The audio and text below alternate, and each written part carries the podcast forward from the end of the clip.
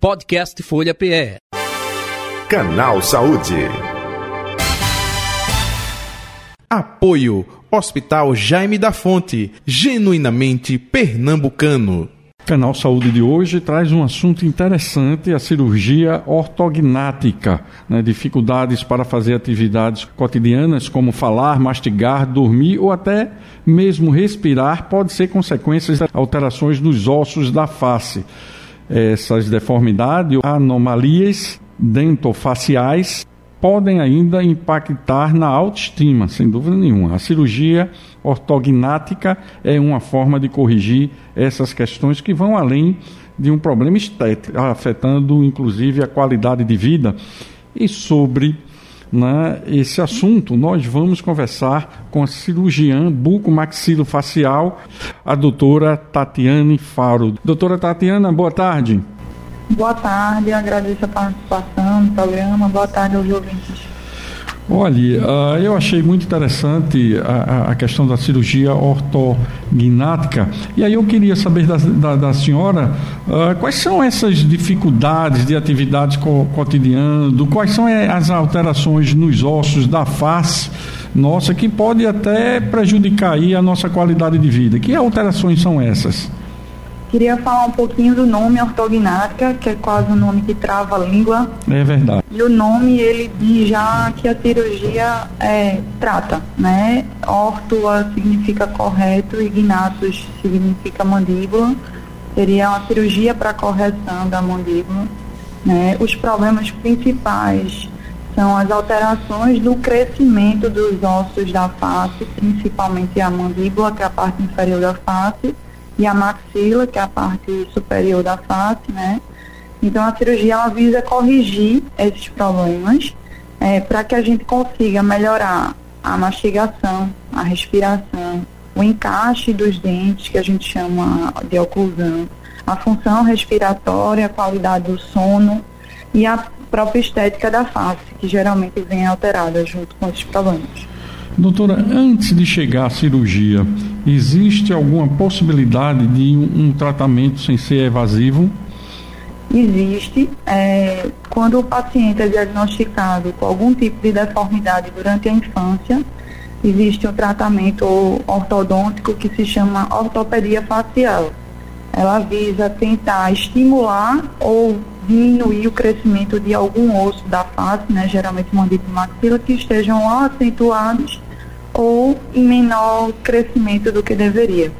Nem todos os casos são resolvidos só com ortopedia, né? mas em alguns casos a ortopedia seria suficiente para que o paciente no futuro não precisasse passar pela cirurgia. Uhum. É, é, doutora, e como é, é, é realizada essa cirurgia?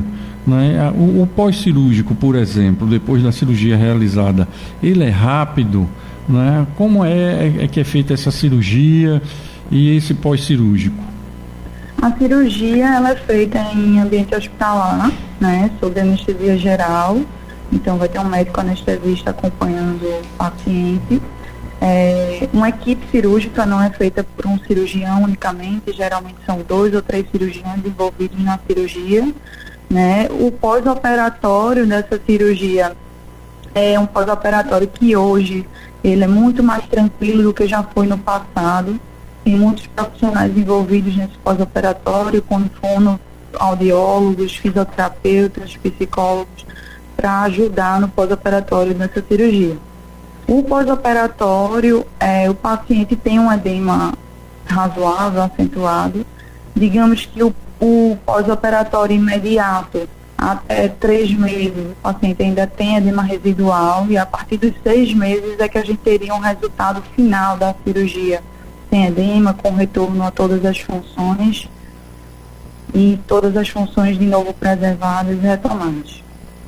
É, doutora, existe uma idade ou, ou uma questão genética né, para isso surgir uma pessoa? Por exemplo, é, é, mais comum isso em criança porque nessa idade né, que os profissionais de saúde, principalmente o odontólogo, que é quando se leva uma criança lá no consultório, percebe que há esse, esse tipo de deformação?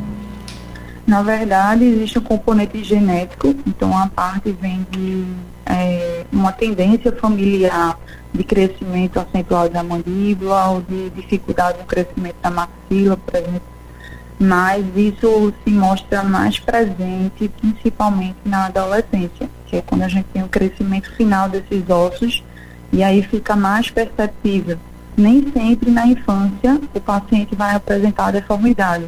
Muitas vezes essa deformidade ela vai se acentuando e na, no período da adolescência ela se mostra mais presente. Né? E aí muitas vezes é esse o momento do diagnóstico. Muitas vezes, né? Uh, e, e, quais são os principais casos? Porque a, essa cirurgia ela é, é feita na face. Né? Existe na face um, um, local mais específico, por exemplo, é mais onde a gente tem a arcádia dentária, ou possa ser que, que tenha em, em outros ossos? Não, a ortognática ela é uma cirurgia exclusiva dos maxilares, então ela é dos ossos que contêm os dentes. Né? A gente quando se refere à cirurgia ortognática, a gente fala da cirurgia que é feita na maxila, que é a parte superior dos dentes, e na mandíbula, a parte inferior dos dentes, e como de forma complementar a gente consegue operar a mentoplastia. Mentoplastia seria a cirurgia da ponta do queixo. Geralmente a gente pode fazer uma cirurgia monomaxilar, que a gente chama, que é só da maxila, da parte superior dos dentes, ou só da mandíbula, parte inferior dos dentes, ou pode fazer uma cirurgia conjunta, parte superior dos dentes, maxila e mandíbula, e também operar a ponta do queixo, para dar uma harmonia melhor e corrigir toda a deformidade do paciente. Pronto, e é importante dizer que não é uma cirurgia estética, né? É uma cirurgia que muda a estética para melhor, mas essencialmente é saúde e qualidade de vida, né? Eu costumo dizer que a cirurgia ortognática ela se pauta num tripé, em que a gente tem que devolver a mordida certa ao paciente, a oclusão, a gente tem que fazer o paciente respirar melhor e tem que devolver a estética do paciente como uma cirurgia feita na face, a estética ela é importante, mas ela não é o pilar central da cirurgia. É, é, é, é preciso ficar atento né, a, a, a essa situação para garantir essa saúde. Ou, como eu coloquei já, doutora, e aí é importante, eu acho, enfatizar, uh, a ida né, a um profissional é, é, importante, né? Principalmente, por exemplo, o dentista, que você tem o hábito de ir de tanto e tanto tempo, né? Porque ele é capaz de identificar isso e aí encaminhar, se houver a necessidade, para a cirurgia. Isso, é importante ir uma visita consulta periódica ao dentista, é, caso se perceba algum tipo de alteração nos dentes ou na própria forma do rosto, né? Que é o que é mais evidente é, procurar um ortodontista, que geralmente é o primeiro profissional a receber o paciente, e aí sim procurar um cirurgião bucomaxilofacial para tirar a dúvida se o paciente é cirúrgico. Uma informação importante é dizer ao nosso ouvinte que esse serviço ele existe né, é, no, no serviço de saúde público, né? Isso. É, a cirurgia ortognática ela é uma cirurgia oferecida pelo SUS né? Aqui em Recife, algum, a gente tem alguns serviços de referência, como o Hospital Universitário Oswaldo Cruz, o Hospital da Restauração, o Hospital Getúlio Vargas, que recebem esses pacientes de deformidade e trata pelo SUS.